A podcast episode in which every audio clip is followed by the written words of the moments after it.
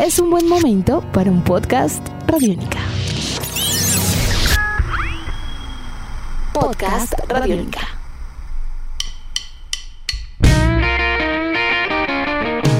Hola a todos, bienvenidos a una edición más de Tribuna Radiónica, un podcast dedicado al deporte, a la vida, pero sobre todo a las historias de vida alrededor del deporte. Edición número 50 de este producto sonoro que les llevamos a ustedes con muchísimas historias, con muchísimas anécdotas, pero también con muchísimas gestas deportivas. Y hoy vamos a hablar de un deporte que particularmente a Colombia le ha dado alegrías en el último tiempo, y es la natación, y es la modalidad de clavados.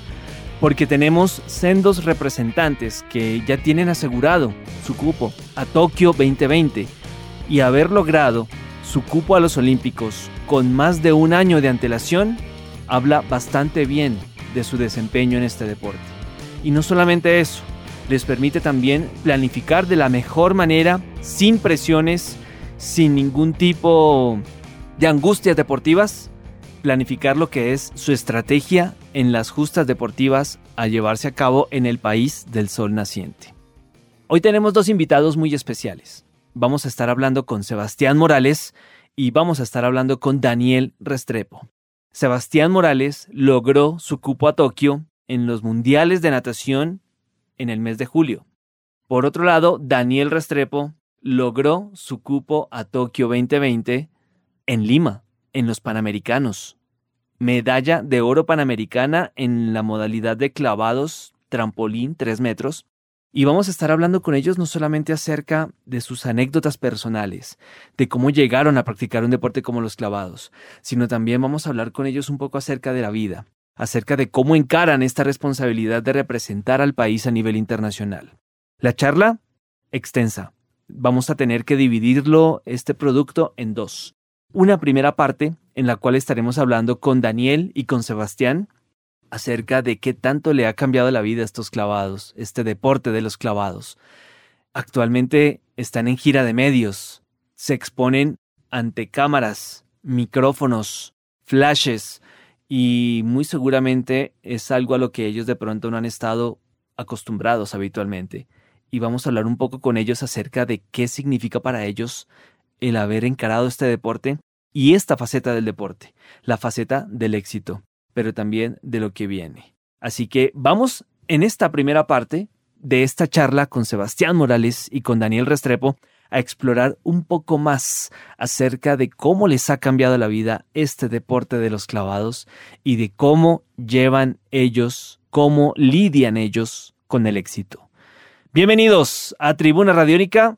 Esto comienza así. Ustedes la verdad ya llevan una trayectoria importante, tanto Sebastián como Daniel, en el deporte. Pero al día de hoy, o al año de hoy, 2019, ustedes llegaron a imaginarse en estas haciendo giras de medios, dando a conocer su vida a todo el mundo cuando empezaron en esto del deporte, porque la verdad, la verdad es que ustedes han tenido un ascenso notable y se ha venido llevando a cabo de una manera, de un proceso bastante interesante. Sebastián, bueno, más que todo, pues ayer que llegamos y empezamos con esta gira, sí me di cuenta que, que es algo muy complicado, es algo difícil. Nunca llegué pues como a imaginar en el momento del deporte, pues porque yo lo hago por amor, lo hago porque me encanta clavados, lo hago porque me levanto todos los días emocionado por ir a entrenar y, y pues a medida que vas logrando esto, pues vas logrando disciplina y con esto llegan los triunfos, llegan los logros y con esto pues llega todo lo de los medios, que la gente te busca, que la gente quiero una entrevista tuya, esto y lo otro, y se fue acomodando. Entonces nunca estuvo en mi cabeza. Ahora que pues lo estamos haciendo, es la primera vez pues como tenemos como dos días de medios totalmente. Y sí, cansa más llegar, ya llegué a la casa y era como que, uy, no, prefiero ir a entrenar y hacer pesas que quedarme aquí todo el tiempo porque sí cansa mucho. Pero al mismo tiempo es bacano.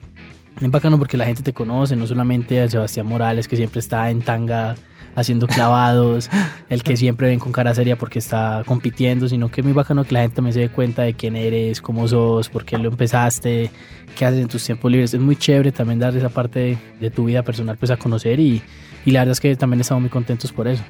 ¿Cómo le ha ido Daniel con los medios? Con todo esto que ha suscitado no solamente ser el primer clavadista y el primer deportista en natación en darle un oro panamericano a Colombia, sino cómo le ha ido con esto de los medios, estas giras en televisión, en radio, nuevos medios. Cansa, cansa. Hay Ujú. veces que sí cansa, pero no cansa en el sentido maluco, sino en el sentido físico. A mí me gusta mucho atender- atender los medios, soy muy abierto a, a los medios, de hablar, de escucharlos también. Y no, es algo que siempre los medios van a, a tener esa disposición de parte mía para hablar con ellos, pero sí se siente como el cansancio. Esta gira de medios, pues ha estado cansada y hoy ya estamos en el segundo día y apenas estamos por la mañana, pero bueno, eh, estoy siempre abierto a los medios, me gusta mucho y, y con la medalla panamericana no, es de empezar a hacer muchas más historias, ya empezamos y seguir haciéndolo con Sebas, dando títulos a Colombia, a nuestra región también y entrenar juiciosos como lo hemos hecho siempre. ¿Qué se les pasó por la mente o qué recuerdan ustedes de la primera vez que se pararon en un trampolín? Sebastián. Bueno, ¿qué recuerdo yo? Yo creo que fue una, una alegría inmensa, porque yo soy una de las personas que, que son muy extrovertidas y, y primero lo hacen y después piensan como que, uy, fue peligroso. Entonces, la verdad, yo estaba en un trampolín, apenas vi que se movía, que podía brincar, que lo podía graduar para era más duro, más flojito. Yo estaba muy contento, muy feliz, lo que hice fue brincar, tirarme, no me acuerdo muy bien cómo caí porque no tenía ni técnica ni experiencia, pero estuve feliz y contento. Y eso fue en un trampolín de tres metros o un metro. Cuando me subí a la plataforma de 10 metros ya fue otra cosa porque ya sí, pues no importa cómo sea la altura, te da como que eh, si estamos como altico nos podemos aporrear, pero aún así me mandé, me mandé porque me gusta esa parte de la vida, me gusta ser arriesgado, todo. Pero fue una experiencia muy bonita, la verdad es que eso también me- fue lo que me enamoró de clavados. La primera vez que Daniel se paró en, una, en un trampolín, ¿cómo fue? Ah. Uy, eso fue hace ratico. ay. Ah, Si el mío fue hace ratico, no, yo no me imagino el de Sebas. No, pero uy, no, yo casi no me acuerdo. No, yo estaba muy, muy pequeño. Uno se siente muy alegre. Porque, digámoslo así, uno por medio del deporte uno se puede como expresar. Físicamente como por la parte mental también. Y yo era un niño chiquito, feliz, brincando y, y lo- la primera vez, yo no me acuerdo, pero lo más seguro es que estaba feliz. Estaba feliz porque hasta el día de hoy estoy feliz con mi Ujú. deporte y brinconeando en los trampolines. Entonces sí, ahí fue muy, muy feliz y eso me despertó en mí una pasión. Ok. Este deporte de los clavados puede ser también un deporte no de alto riesgo, pero un deporte extremo. ¿Cómo lo ven ustedes? Porque es una disciplina de precisión olímpica, casi que del deporte base, porque pues la natación es uno de los deportes que siempre estuvo desde un principio, pero los clavados para el público y para la prensa, para nosotros, es un deporte pues de alta precisión y de alta estética, pero ¿qué tanto de riesgo tiene de extremo también? Si no estoy mal, lo que es el Comité Olímpico con deportes como que tienen sus categorías y clavados es un deporte de alto riesgo porque pues no solamente es saltar y sabes que abajo hay una piscina y todo eso, sino que también tienes que tener una distancia con el trampolín o plataforma porque en serio eso es, pues, es- da duro y por experiencia propia eso da duro. Ajá. Entonces sí lo cuentan como alto riesgo, porque también algunas veces que no caes muy bien al agua, te das duro, el quemonazo pues te saca los morados, sales con algunas veces como esa parte de la piel arrugada, del duro que te diste, no importa la altura. Entonces sí es un poquito catalogado así, pero también tiene mucho que ver en cómo lo hagas, cómo lo practiques, cómo te estén enseñando, la técnica, tus capacidades, la seriedad con que le pongas, porque ya en este momento pues llega una etapa en la que ya no pasa. Y si pasa es como por bobada tuya o simplemente quisiste hacerlos reír a los demás y todo eso y cuando pasa nos reímos todos, pero llega un punto en el que no, ya ese deporte de alto riesgo no está como tan visto, sino que ya se ve mucho más fácil que aunque nosotros pues nos esforcemos en todo eso para que se haga ver así, se ve como Tiene un que poquito más pasar el tranquilo. riesgo. Sí. Ajá. Daniel hace instantes hizo, "Hmm", como que también alguna vez alguna travesura hizo y pasó algo. Cuéntenos. Uy, no, es que uno hay veces cuando está aprendiendo los clavos uno sí se quema mucho. Sí. Entonces en ese momento yo digo que sí se vuelve como un deporte de riesgo cuando uno está aprendiendo los, esos tipos de clavados. Sí. Porque puede pasar un golpe contra el trampolín o un quemón muy duro. Pero ya con el tiempo ya se va volviendo como de menos riesgo. y ya mucho más profesional. Ya Sebas y yo llegamos a un nivel y estamos en un nivel muy, sí, profesional, donde ya un quemón es algo muy, muy, muy esporádico, o sea, muy... Muy raro que ocurra. Sí, muy raro. Ujú. Ya Sebas y yo tenemos un nivel muy alto y obviamente nos falta ganar mucho más nivel, sabiendo que estamos en un nivel muy bueno. Y no, o sea, sí tiene su riesgo, pero ya no como antes. Los pequeños obviamente sí pueden tener más riesgo que nosotros, pero ya nosotros ya estamos en un nivel ya más alto y, y se trata de perfeccionar la técnica. Entonces ya un quemón o un golpe ya en este tiempo ya es muy raro. Muy raro que ocurra. Sí. Sí, sí. Aunque puede pasar, uno no sabe, pero, pero es muy raro. ¿Cuál ha sido el peor salto que han hecho? El peor salto que he hecho. mm, yo creo que sí ya puede. Bueno, pues el momento, pues este año, digamos que lo puedo poner como en los Juegos Panamericanos, como tirándolo a la actualidad. Ajá. Porque iba muy bien, los dos primeros saltos hice muy buen puntaje, cada los dos primeros saltos de 80, 80 y pico de puntos más o menos. Y el tercero era cuatro vueltas y media al frente, la verdad es que salí un poco desubicado, no vi bien el agua y se me pasó mucho, o sea, mucho, mucho se me pasó, entonces fue una calificación de tres y medio, cuatro, cuatro, tres y medio, que la verdad me tiró de los primeros puestos para abajo, me tocó fue remontar de ahí para adelante. Entonces este año pues pongo ese, lo voy a poner en cuatro y medio porque pues fue una competencia importante, nos falta un poco más de la preparación, un poquito más de ubicación y pues eso fue también lo, como lo que evitó pelear la medalla finalmente en esta competencia. Ay, ¿Qué pasó? ¿Desconcentración? ¿Nerviosismo? Mm, No, de pronto como mirar un poco más al momento de la ubicación, estar un poquito más concentrado en la salida, de no salir muy rápido, hacer las cuatro vueltas y no tener la altura, salir alto, tranquilo, fue más como, sí, falta de concentración, falta un poquito de, como de los detalles que hay que tener en cada salto. Y nada, pues igual de eso aprendimos, sabemos qué es lo que tenemos que hacer, sabemos cuál fue el error y pues no volver a caer en él, eso es lo importante. Daniel.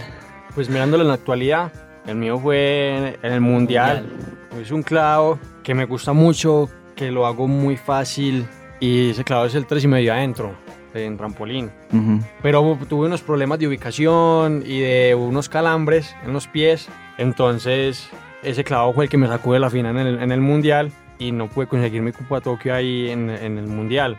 Y fue un pues, como de 3, 3 y medio también y, y eso hay veces a uno como que, uy, qué pena ese clavado y todo el mundo haciendo los clavos buenos. Pero son cosas que pasan. A mí me pasó ese tema de los calambres por, yo digo que fue por falta de hidratación, porque la competencia larga, que era la preliminar, duró como tres horas y a la hora fue la semifinal, no pudimos almorzar bien, entonces fueron Ujú. muchos factores que se pusieron en contra. Sí. Entonces ahí fue que me pasó eso a mí, pues a Sebas no, menos mal, pero son cosas de las cuales se aprenden y siempre van a pasar cosas así, puede pasar muy poco tiempo de descanso entre prueba y toca estarse hidratando muy bien y lo aprendí y ya hoy en día mantengo con mi termo en todos los entrenamientos.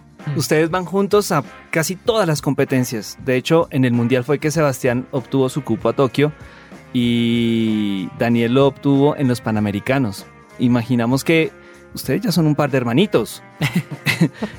Bueno, sí, hermanitos, pues sí, vengo siendo como el hermano mayor, soy seis años mayor que Daniel. Ajá. He tenido como la oportunidad de aprender de él, de la manera de pensar, de la manera de competir, porque eh, Daniel pues tiene una experiencia muy buena. Digo yo que tiene algo que ver con, porque él también entrenó taekwondo, ¿sí o qué? Sí. Entonces eso también le ayudó como a, a perfeccionar la mentalidad al momento de competir, los clavados. El Le enseñó taekwondo. mucho- sí, le enseñó mucha tranquilidad, mucho enfoque, a respirar bien y muchas cosas que la verdad él hizo como esa transición a clavados y, y le ha ido muy bien. Ujú. Aún así, pues también viéndolo como desde el lado de la experiencia y todo, también sé que de una u otra manera él ha aprendido cosas de mí. Una de las cosas, por ejemplo, que pasó después del mundial fue que yo llegué a la habitación, él estaba aburrido y le dije, hermano, es que hay que hidratarse, usted no se ha hidratado, hay botellas de agua en todo lado. Entonces, mira que también se le quedó en la cabeza y en Perú siempre andaba con su termito, así sea que lo dejaban pesado, pero siempre tomaba. Entonces, son cositas pequeñas que uno ni siquiera se da cuenta que hace, pero que ellos miran, o sea, que las demás personas miran como que ve, este man hace eso y me puede servir, o ve, él tiene razón. Son cositas buenas, dar ejemplo. Y pues sí, en este momento pues estamos teniendo la- muchas competencias juntos, pues estamos conformando la, la selección Colombia y pues en este momento que él y yo somos los dos clasificados, pues vamos a tener hasta Tokio juntos y esperamos que mucho tiempo más. Daniel. Todas esas competencias, las concentraciones, más que todo la- en Italia, el trabajo, nos unió mucho, nos unió mucho más, porque nos apoyamos mucho en las competencias, tanto en la sincronizada como en la individual. Sí. Y sí, yo he aprendido cosas de Sebas, Sebas ha aprendido cosas de mí, yo aprendí eso, el tema de cuidarme, es como una responsabilidad deportiva, el tema de la hidratación, tienes que cuidarte, y el tema de la constancia, entrenar juicioso y, y no, nos, nos, apoyamos muchísimo. Y, y, me pone contento eso porque tenemos muy buen talento, somos personas calidosas y sé que nos quedan muchas más selecciones Colombia por delante y no, en este momento somos como la cabeza del grupo y la idea es mantenernos y seguir unidos trabajando juiciosos. ¿En qué sentido este deporte les cambió la vida? Yo digo que en todo. Por ahí ven, pues se dice que el, lo más importante es la educación y ven la educación como lo que son los estudios. Uh -huh. Y la educación no es solo eso. El deporte también te enseña mucha educación porque con el deporte tienes que ser constante, tienes que tener higiene deportiva, tienes que ser disciplinado y eso es educación. Entonces, lo que me ha cambiado a mí el deporte es ver la vida de una manera diferente, ser muy consciente, porque vos sos, o sea, si tenés un entrenador, tenés personas que te apoyan, pero si vos no quieres ir a entrenar, no vas. Es tu vida, es tu cuerpo, y si vos no quieres, no vas a ir. Y que todos están a señalar así, pero es que es tu vida. Y si no vas a ir, después no te vas a poner a llorar porque no entrenaste lo suficiente y te sacaron de una selección. Entonces, eso también es mucha educación. Ir a otros países, aprender de la cultura, respetar la cultura, eso es educación. Entonces también me parece que hay que tener también mucho en cuenta eso porque el deporte no solamente te enseña que es saludable, que siempre vas a estar bien. Que Destrezas va, físicas. Eso, sino que también te va a enseñar en la parte personal, te va a enseñar mucho y obviamente si lo llevas para bien pues te va a servir mucho más. A Daniel, el deporte. A, mí.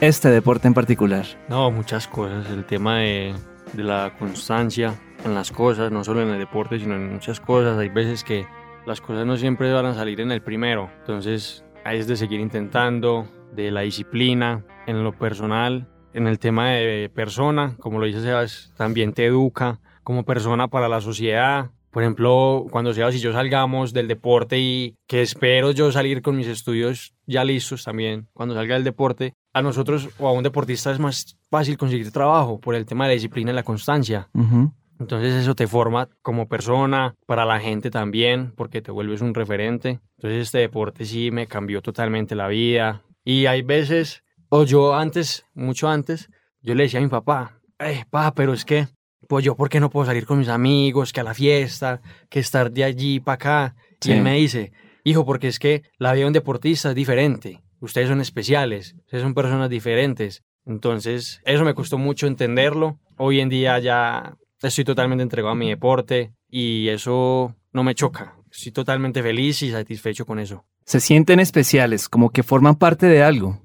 Sí. sí, sí, porque somos unos referentes de Colombia. O sea, vos te das cuenta de eso, no lo mantienes en tu cabeza ni nada, pero cuando te llega una dotación, cuando te llega una camiseta de Colombia, sentís que no todos la tienen. Sentís que la gente que o va a entrenar o apenas está iniciando o los padres de familia que están en las tribunas te miran como que ve, ese man es Selección Colombia ve, él nos va a representar, entonces te sentís especial y te sentís con una gran responsabilidad y es muy chévere porque entrenas para eso, para dejar en alto el nombre de Colombia y pues sos uno de los elegidos para hacerlo. Entonces ese sentimiento es, es muy grande, sí, ese sentimiento es muy grande, es muy bonito y se puede llegar a decir que sí, se te sentís especial porque tenés la responsabilidad de dejar en alto el nombre de Colombia. Claro. Sí. Los elegidos, Daniel.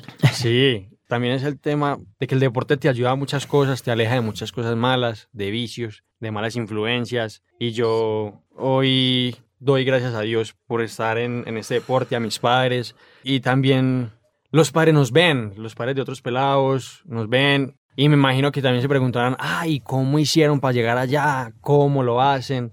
Pues el principio siempre es muy duro. Y yo digo que los papás al comienzo siempre van a ser como esos principales patrocinadores de, de, los niños al comienzo. El comienzo siempre es difícil y obviamente mantenerse aún más. Entonces es de, de ganas, todo es de ganas y de actitud. Acá termina la primera parte de la charla con Sebastián y con Daniel en el deporte de los clavados. Un poco acerca de lo que fue su vivencia personal, un poco también acerca de lo que ha sido su presente en este deporte de alta precisión y de magnánima destreza física como lo es el de los clavados en natación. Y vamos a poner en tela de esta conversación en la segunda parte del podcast Tokio 2020. Pero no solamente la parte deportiva, sino también la parte anecdótica, cultural, vivencial. ¿Qué esperan ellos de Japón? ¿Qué esperan ellos de un país y de una ciudad de primerísimo nivel, de primer mundo como lo es Tokio. Y vamos a también estar hablando con ellos un poco acerca de lo que va a ser esa preparación para Tokio 2020. Yo soy Juan Pablo Coronado, este podcast fue producido por Juan Pablo Pérez. Si les gustó este episodio y quisieran escuchar más, escríbanos a arroba radiónica en Twitter con el numeral Tribuna Radiónica. Suscríbanse a nuestros podcasts en iTunes, Google Podcasts, Spotify o www.radionica.rocks. Vamos, Radiónica. Nuestros podcasts están en radionica.rocks, en iTunes, en RTVC Play y en nuestra app Radionica para Android y iPhone. Podcast Radionica.